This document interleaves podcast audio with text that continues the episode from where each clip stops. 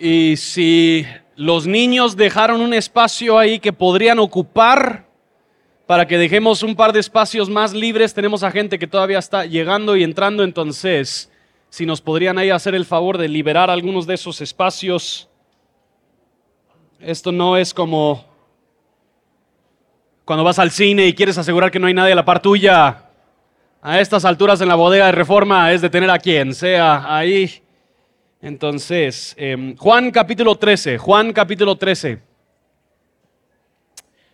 Como les mencionamos la semana pasada, em, eh, estamos nosotros en esta serie de Cuaresma y eh, si nos estás visitando por primera vez, simplemente de, nuevo para aclarar, el tema de Cuaresma no es un tema que le pertenece únicamente a los, la Iglesia Católica Romana.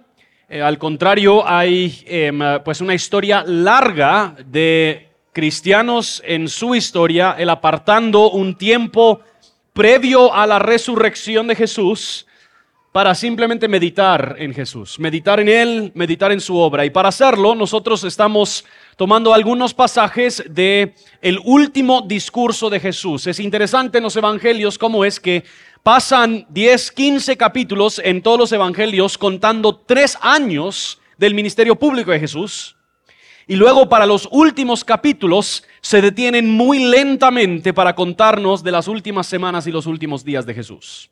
en el Evangelio de Juan, en los primeros 12 capítulos nosotros vemos tres años del ministerio público de Jesús. Y a partir del capítulo 13 hasta más o menos el 20-21 nosotros encontramos una semana y un par de días extendidos ahí de la vida de Jesús.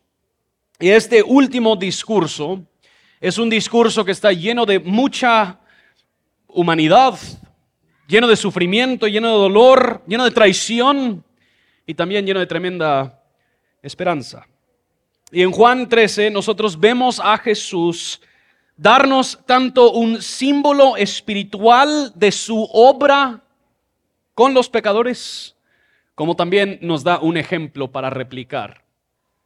Si tomas notas, la idea central del día de hoy es sencillo. Jesús ama a los que no lo merecen. Jesús ama a los que no lo merecen. Vamos a ver cuatro cosas en este pasaje, empezando por que Jesús anticipa su muerte con amor. Veamos juntos el primer versículo en Juan 13. Antes de la fiesta de la Pascua sabiendo Jesús que su hora había llegado para pasar de este mundo al Padre, habiendo amado a los suyos que estaban en el mundo, los amó hasta el fin. Decir que su hora había llegado es una frase que nosotros vemos a lo largo del Evangelio de Juan. Hemos escuchado durante este el transcurso de los primeros 12 capítulos a Jesús enfatizar que su hora no ha llegado, su hora no ha llegado, su hora no ha llegado. En el capítulo anterior y ahorita escuchamos los primeros énfasis de que ahora Jesús está consciente de que ha llegado, le ha alcanzado el momento donde Él partirá de este mundo y volverá con el Padre. Es una forma corta de decir que Jesús ha llegado al momento donde Él se tendrá que enfrentar con los poderes corruptos de este mundo y diabólicos de la esfera celestial donde Él entregará su vida a una muerte vil en expiación por los pecados y donde Él resucitará triunfando y regresando al Padre. Es interesante que Jesús, sabiendo que su hora había llegado, sabiendo toda la angustia que le esperaba, aún así no vemos a nuestro Señor Jesucristo ensimismado. Yo, yo tal vez soy muy bueno, soy muy egocéntrico, no, tenemos que ponerle tal vez, soy muy egocéntrico. Yo digo, si hay algún momento en la vida donde yo tengo el derecho que toda la gente me ponga atención y me sirva, es cuando estoy en mis últimos momentos. Si yo sé que estoy a unos momentos de partir de este mundo, diré, ahora sí, mucha, yo los he servido mucho, ahora préstenme atención a mí. Pero no vemos a Jesús así. Por supuesto que él debería estar angustiado, cansado, cargado, pero aún en los momentos de anticipación y de gran angustia, Jesús está demostrando su amor por sus discípulos. Nos dice que él los había llamado, los había amado y que los amó hasta el fin, que Él llegaría hasta donde tuviera que alcanzar para verdaderamente amar a sus discípulos que no lo merecen. Versículo 2. Y durante la cena, como ya el diablo había puesto en el corazón de Judas Iscariote, hijo de Simón, el que lo entregara.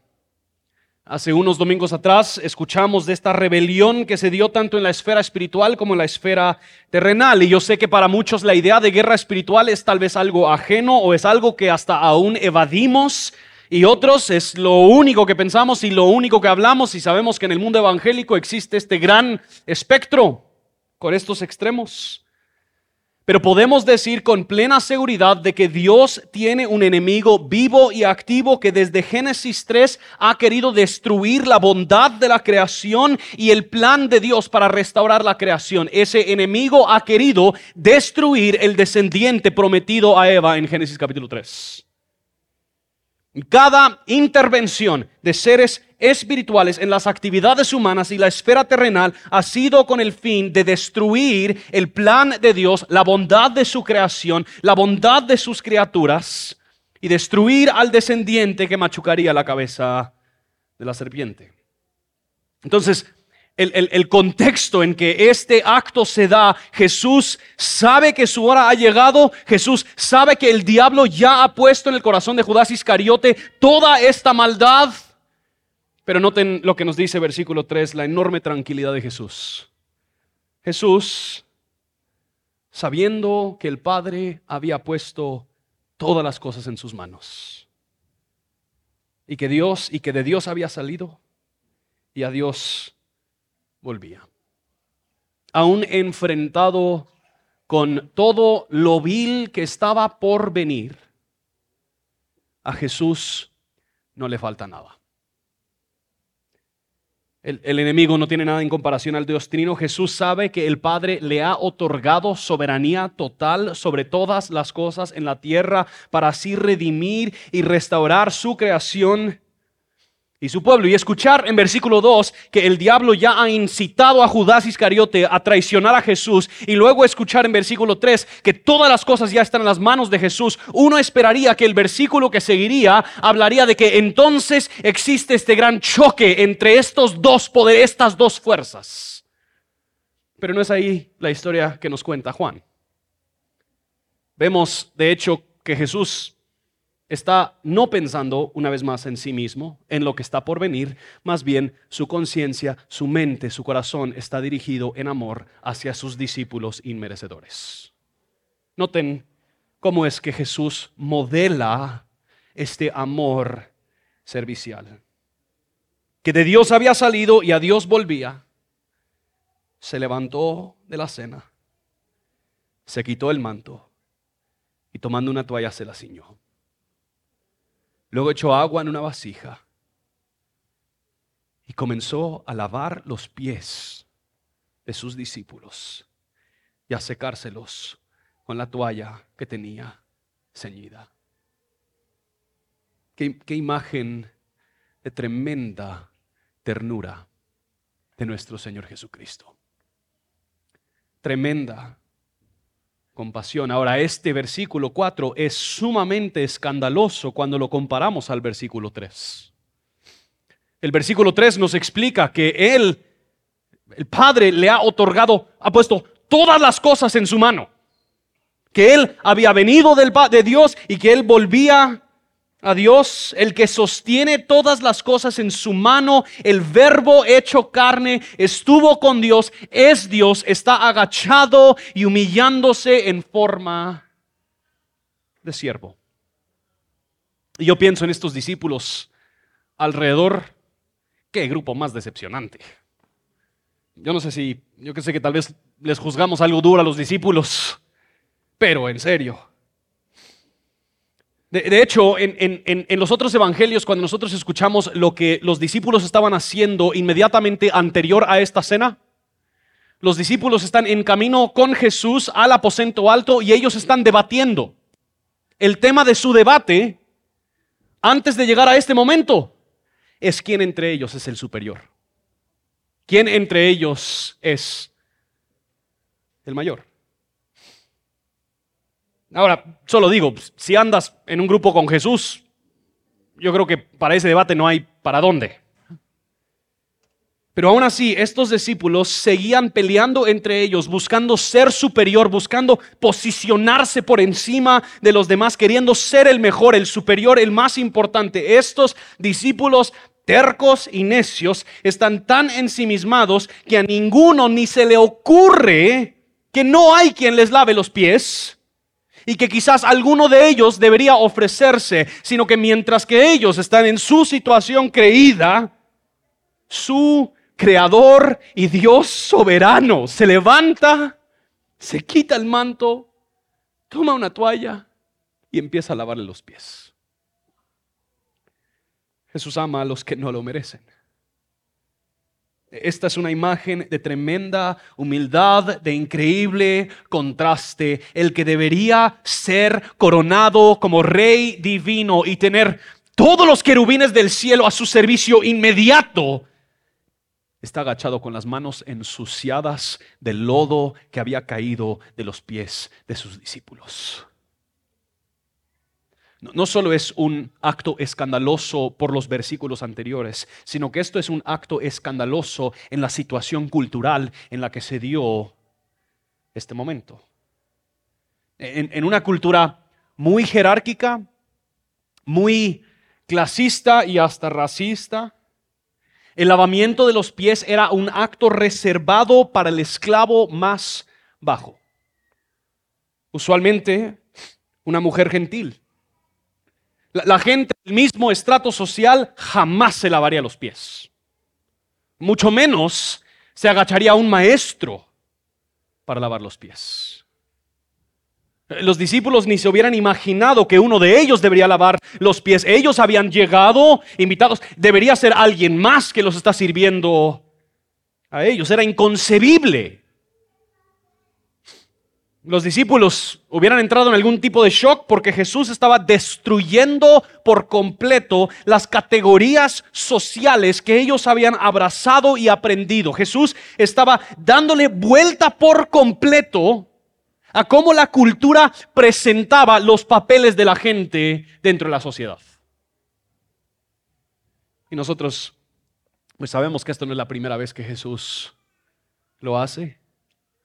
Él viene hablando de cómo es que su reino, su gobierno luce diferente al reino y el gobierno de este mundo, que el reino y el gobierno de este mundo eleva al fuerte, eleva al rico, eleva al inteligente, eleva al elocuente, pero el reino de Jesús es para los pobres en espíritu, los que tienen hambre y sed, los pacificadores, el débil, el humilde, el marginado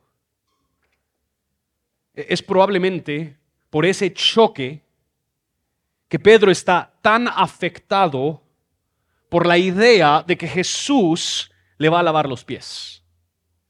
Y es en esta interacción fascinante donde Jesús apunta al amor redentor. Noten nuestro queridísimo Pedro, queridísimo Pedro.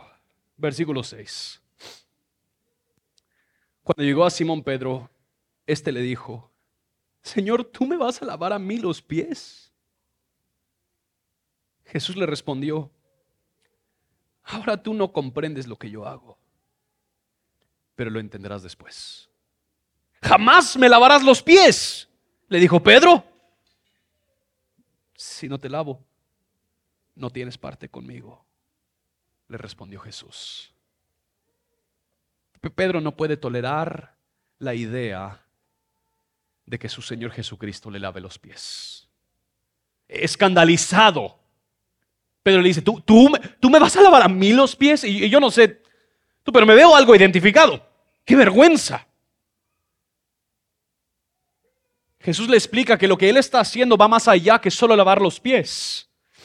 Pedro no comprende que en este acto de, lavar los pies hay un símbolo superior, la limpieza, la purificación que necesita Pedro y los discípulos y que trae Jesús va mucho más allá que sus pies sucios. Aún así Pedro dice, jamás me vas a lavar los pies. Entonces Jesús, con el fin de darle a entender que esto se trata de algo superior, le dice, si no te lavo, Pedro, no tienes parte conmigo. Es aquí donde empezamos a entender que este acto de Jesús de lavar los pies de sus discípulos es más que simplemente un servicio utilitario y necesario. No es como que, bueno, como no había nadie, entonces Jesús lo hace. En este acto de purificación, Jesús está simbolizando una purificación superior que Él llevará a cabo. Jesús está apuntando a su servicio, su amor redentor, a su muerte en la cruz. El, lavamiento al que se refiere Jesús en este momento con Pedro no es al lavamiento de sus pies, más bien es al lavamiento de sus pecados. En, en este momento es como si Jesús le dijera a Pedro, Pedro, si te es difícil humillarte y aceptar que yo te lave los pies, ¿cuánto más te será difícil humillarte y aceptar que yo te lave los pecados? El, mayor problema que tienen los discípulos no es la suciedad de sus pies, más bien es, es el quebrantamiento y la suciedad que se ha introducido a su corazón a causa del pecado. Aceptar que sus pies están sucios es fácil y aún así Pedro no quiere que Jesús se los lave. Pero aceptar que Él tiene una necesidad más profunda es más difícil, cuanto más el aceptar que su Señor Jesucristo tiene que arreglarlo. La, idea de necesitar ser salvado o ser rescatado o ser restaurado o ser purificado nos es muy difícil a los seres humanos aceptar. Tanto como lo hubiera sido para cualquiera de nosotros el aceptar que Jesús nos lave los pies. Tener los pies lavados por alguien es algo humillante. No, quieres que alguien más tenga que tratar con lo desagradable de uno, ¿verdad? Uno sabe, pues, lo desagradable que son sus pies. Todos sí, ¿verdad? No, bueno, mejor ahí lo dejamos. Todos saben lo desagradable, los aspectos desagradables de uno. Y tener que esperar o permitir que alguien más trate con aquello que es desagradable en mí es vergonzoso. Yo puedo tratar y aceptar con lo desagradable que hay en mí. Yo lo conozco muy bien. Pero obligar a alguien más a tener que lidiar con lo que es desagradable en mí es vergonzoso. Todos por naturaleza queremos poder resolver nuestro propio problema. Queremos vivir vidas autosuficientes donde no tenemos que depender de nada ni de nadie para resolver lo desagradable. De hecho, todos nosotros preferimos aparentar y fingir que no hay nada desagradable. No, no, no. Es que yo, yo, yo, yo he sido bien portado. Yo me congrego. Hay personas desagradables. Hay personas quienes tienen aspectos desagradables, aspectos corruptos, pero yo aquí soy yo, soy el que merece estar aquí. Queremos auto lavar y auto limpiar en secreto aquello que es desagradable y aparecer en la iglesia como si tenemos todo en orden.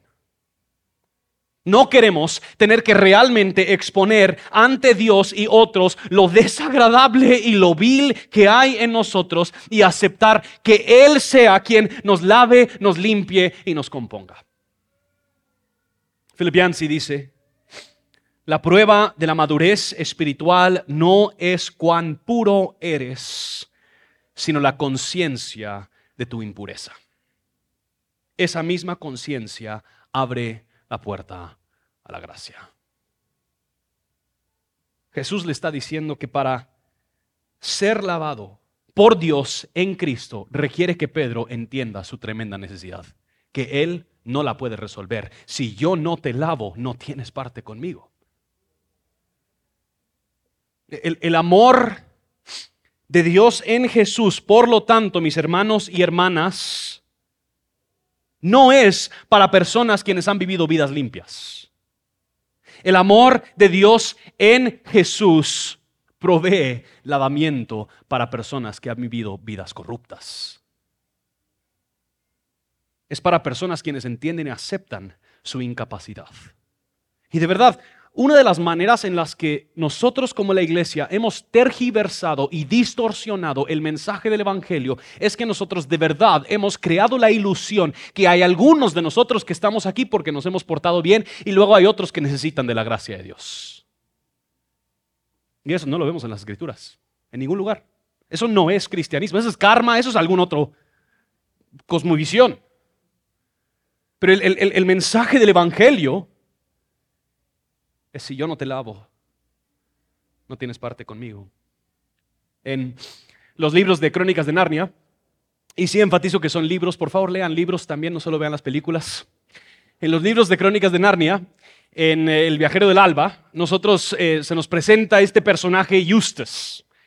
Em, y es una persona desagradable.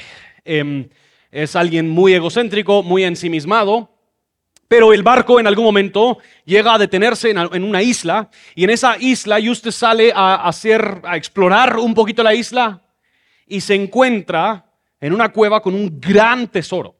Oro, gemas, coronas, joyas, un montón de cosas que son de mucho valor. Y él, pues al ir explorando todos los diferentes tesoros, se encuentra con una pulsera de oro, se lo pone y está tan cansado que él se duerme ahí encima de su nuevo tesoro. Y C.S. Lewis dice, durmiendo en el tesoro de un dragón con pensamientos codiciosos y dragónicos en su corazón, él mismo se convirtió en un dragón. Este Justus rápidamente se da cuenta de que él ahora no va a vivir una vida igual.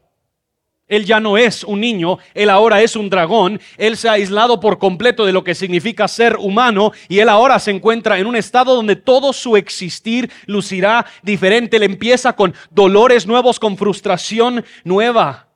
Y él quiere revertir su decisión. Él quiere arrancarse la piel de dragón y volverse niño otra vez. Y él intenta, intenta, intenta, pero él no logra hacerlo. Y entonces se acerca a Aslan una noche y lo lleva a un gran pozo, como una tina de baño. Pero antes de que Eustace pudiera entrar, Aslan le dijo, primero tendrás que desnudarte, tendrás que quitar la piel de dragón.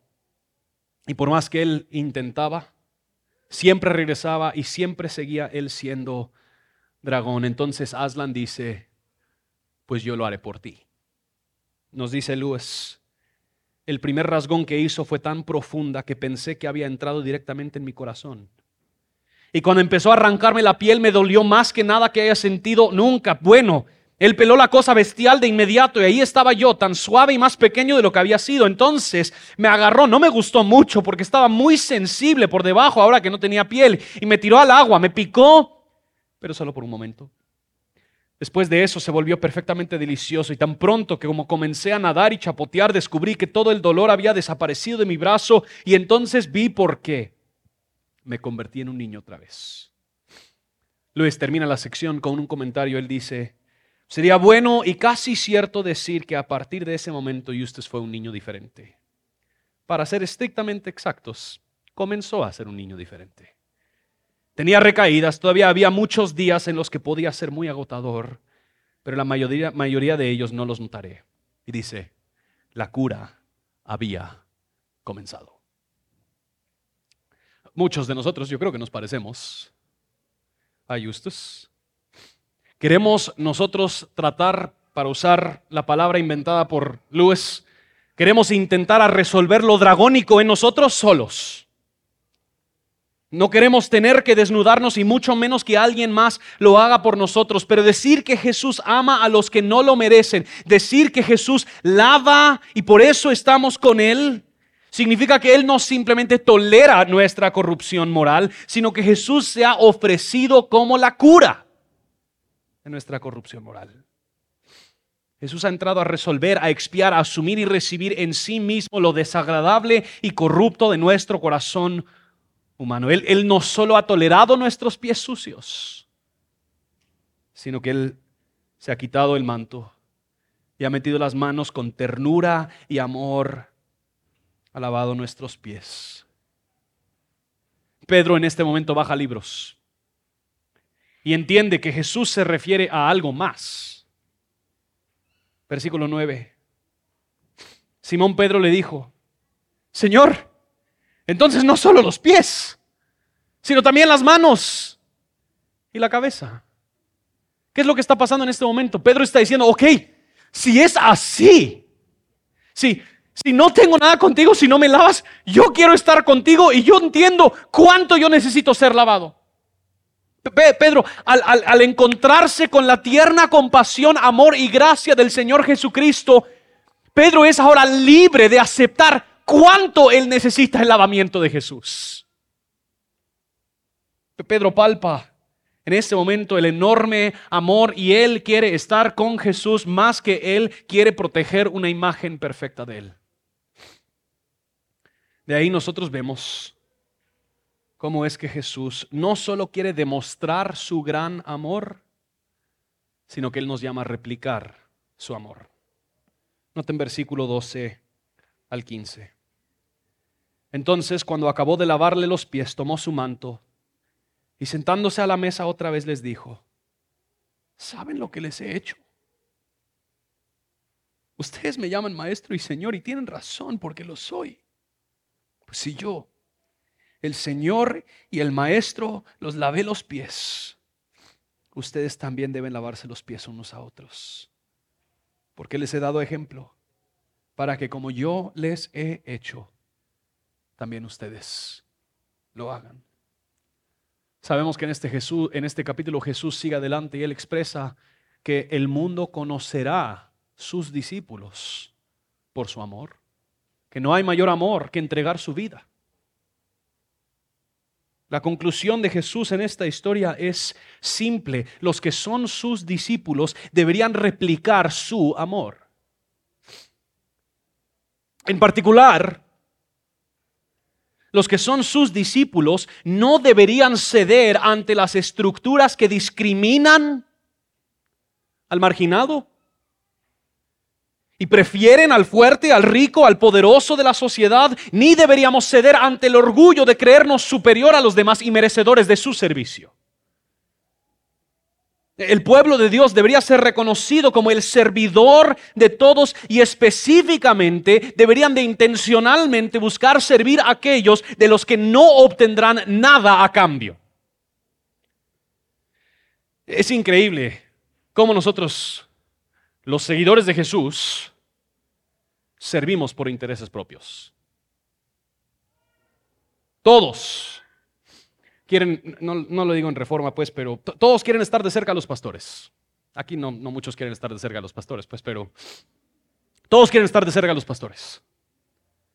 todos quieren estar cerca del líder quieren ser músicos, todos quieren estar cerca de la fama, cerca del poder, cerca, del dinero, todos quieren ser predicador, ser maestro, ser pastor, todos quieren tener un llamado al ministerio, pero nadie quiere lavar los baños. Y de verdad pensémoslo, o sea, muchachos, yo, yo, yo, soy extranjero, entonces intento no, no hablar mucho de temas políticos, pero ahorita estamos entrando a elecciones. La, la corrupción por intereses propios que se da en ese entorno, donde es una búsqueda perpetua de, apoderarnos de otros grupos e imponer,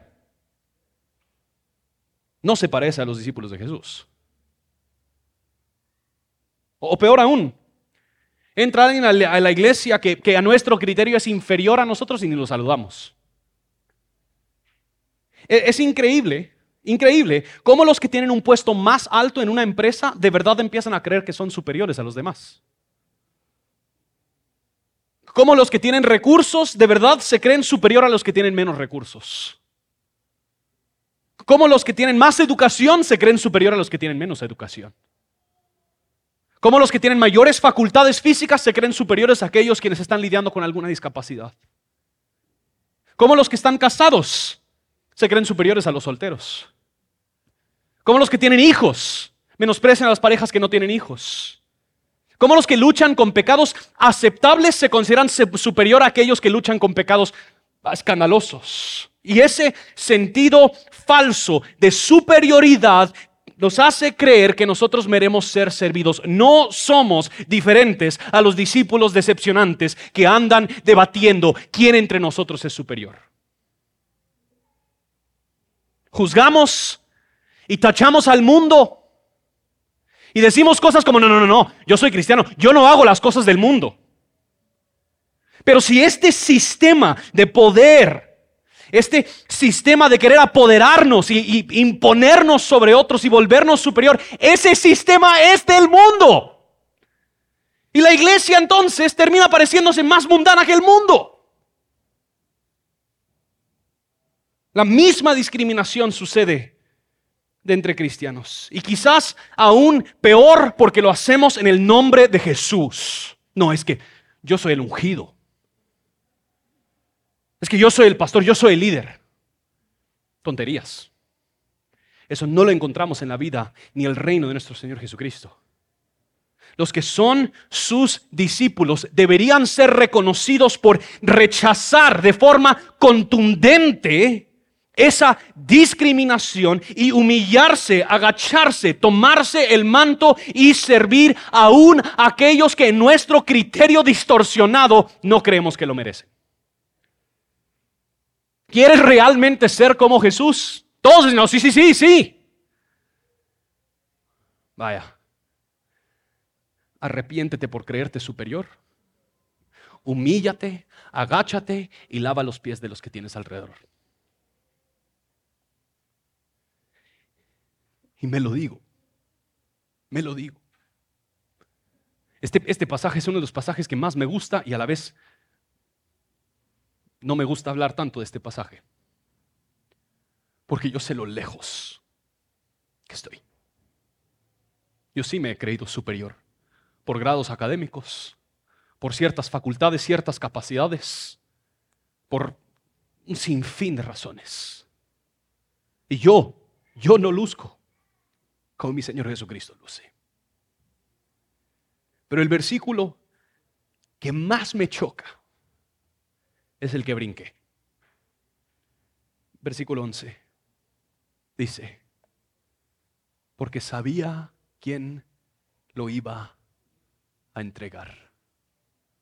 Por eso dijo, no todos están limpios. Versículo 12, entonces acabó de lavarles los pies. Jesús lavó los pies de su traidor. Lavó los pies de Judas. Jesús se agacha y mientras que Judas está maquinando la destrucción de Jesús, Jesús está humillado ante él, lavándole los pies. Jesús sabe que Judas es partícipe del plan satánico para destruirlo. Jesús sabe que los poderes y las potestades están queriendo destruirlo y que Judas se ha ofrecido a traicionar a su amigo y su maestro por 30 monedas de plata, el precio de un esclavo. Elizabeth Sendek lo dice así.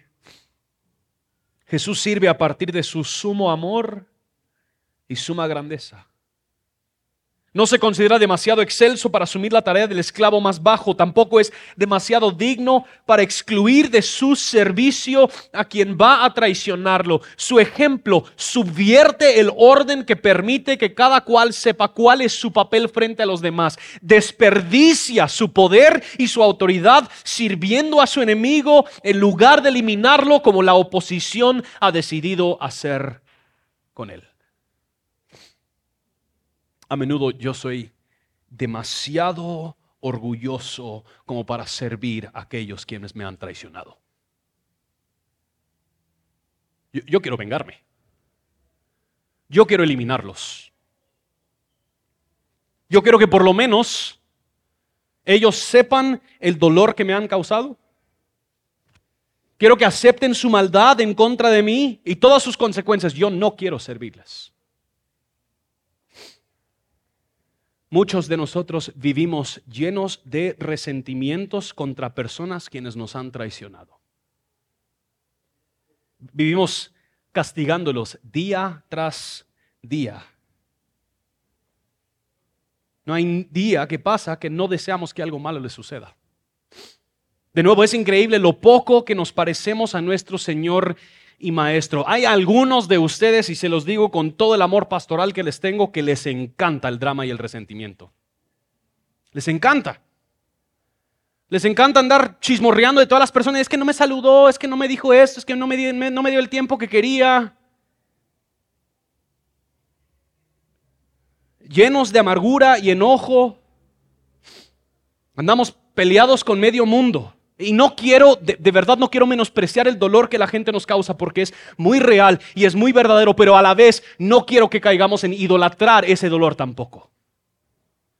Jesús es tan diferente a nosotros. Él se humilla ante su traidor y le lava los pies. Dos cosas y con esto termino. Número uno, nosotros hemos sido llamados a replicar el amor de Jesús.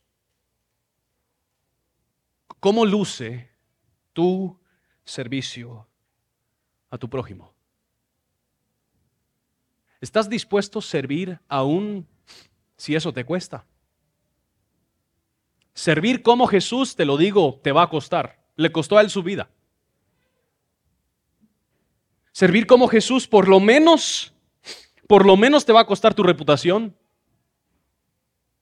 No, no podrás mantenerte en un lugar superior a todos los demás.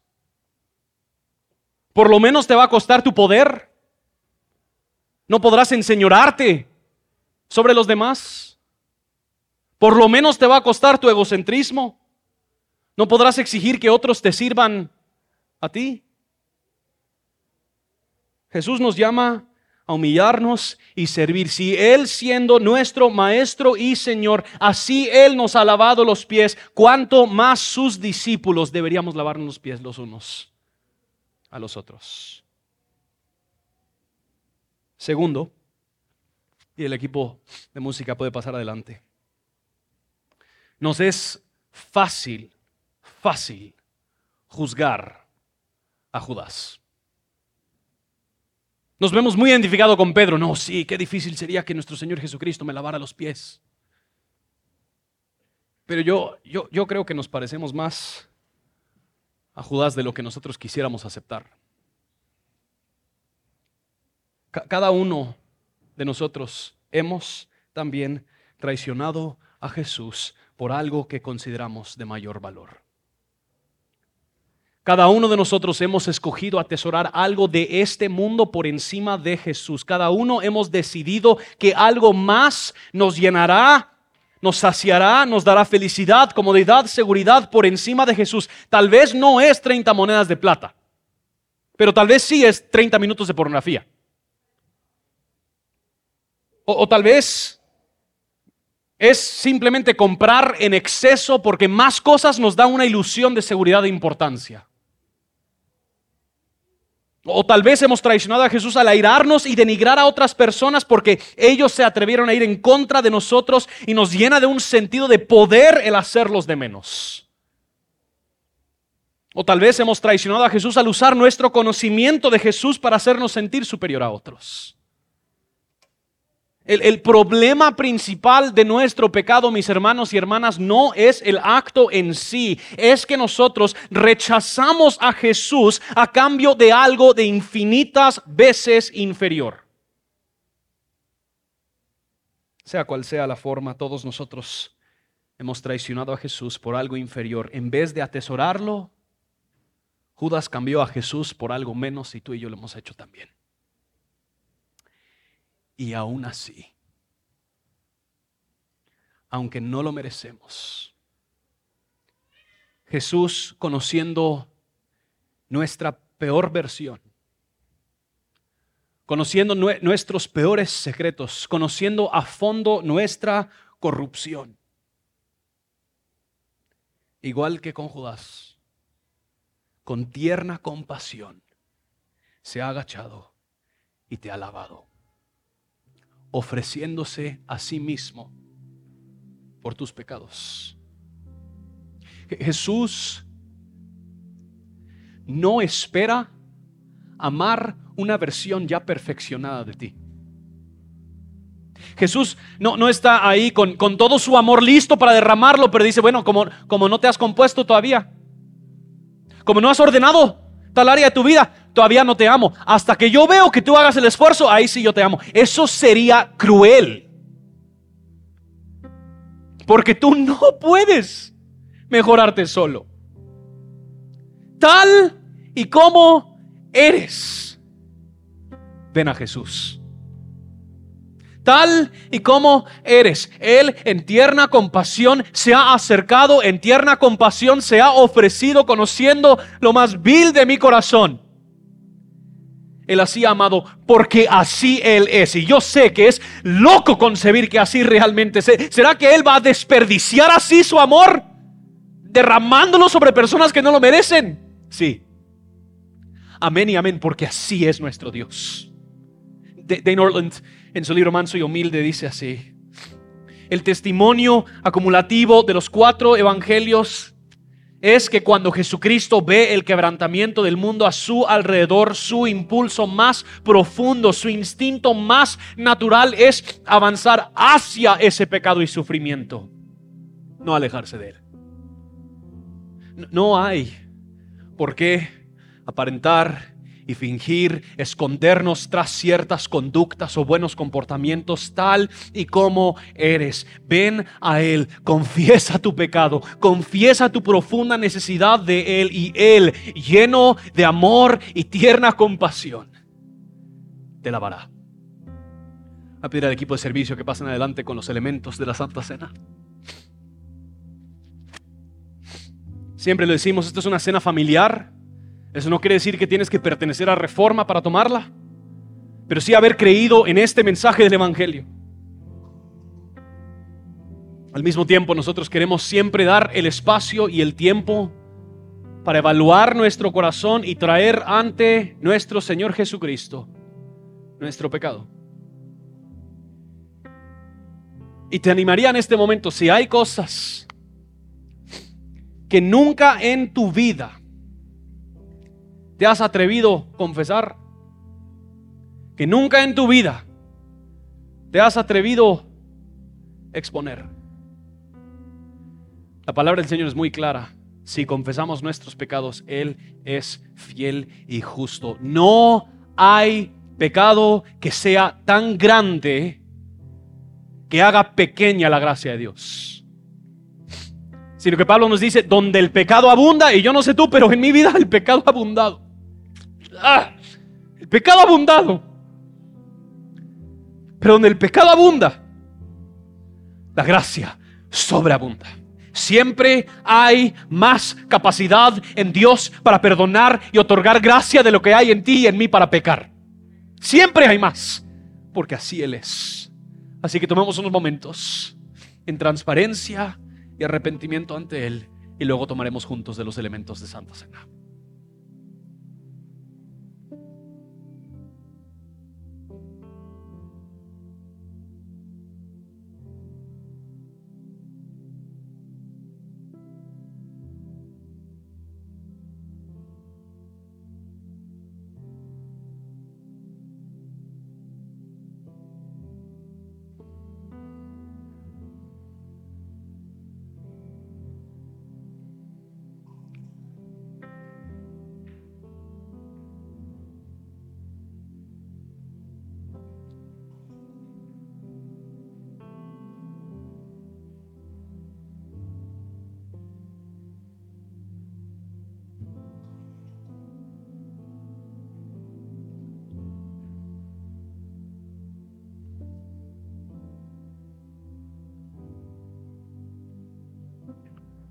Pongámonos en pie, iglesia.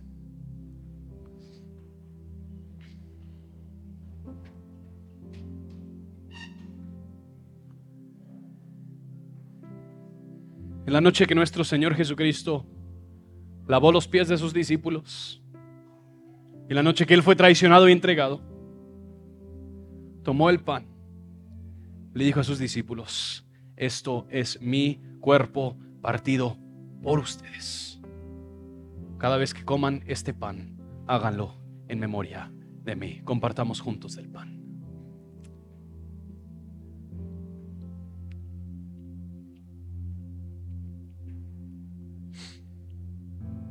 En esa misma noche tomó la copa, diciéndole a sus discípulos, esta es mi sangre derramada para el lavamiento de pecados. Cada vez que beben esta copa, háganlo en memoria de mí. Compartamos juntos de la copa.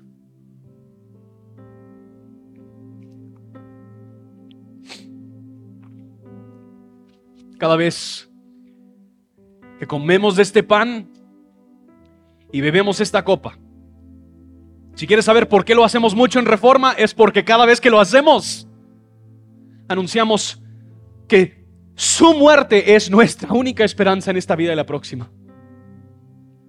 Hasta que Él regresa. Mientras tanto, iglesia, alcemos nuestra voz y alabemos al Señor nuestro Dios.